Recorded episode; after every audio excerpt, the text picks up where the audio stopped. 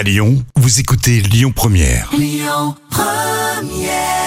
Belle fin de matinée, vous écoutez Lyon Première, c'est mercredi aujourd'hui et on était avec Jacques et Thomas Dutronc.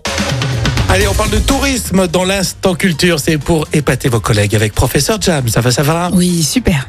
Alors tourisme, oui, mais destination très originale, c'est la Corée du Nord, Jam. Ah, je vous jure que c'est vrai. hein.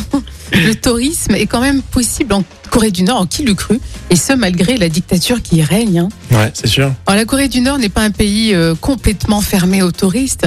Euh, par exemple, il est possible d'obtenir un visa touristique.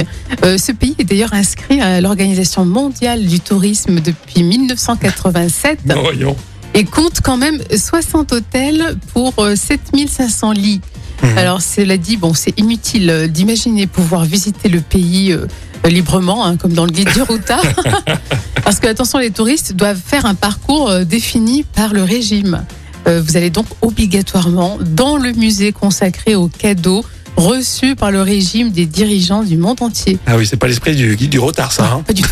Et officiellement, la Corée du Nord ne possède aucune limitation d'accès, si ce n'est l'obtention d'un visa. On estime que 150 000 à 200 000 touristes visitent ce pays chaque année. Faut quand même être motivé, hein. ou alors d'avoir de la famille, hein. mais sinon, la Corée du Nord. J'avoue que ouais. Faudrait qu'il fasse un petit club med, là, en Corée du Nord. Mon Dieu, un goulag, hein, genre, euh, des camps de travail. Non, mais c'est une info très étonnante. Hein, Oui. Je suis sûr que ça va faire parler ça. Oui, puis on essaye de vous trouver des destinations insolites. Le Facebook officiel Lyon Première pour réagir.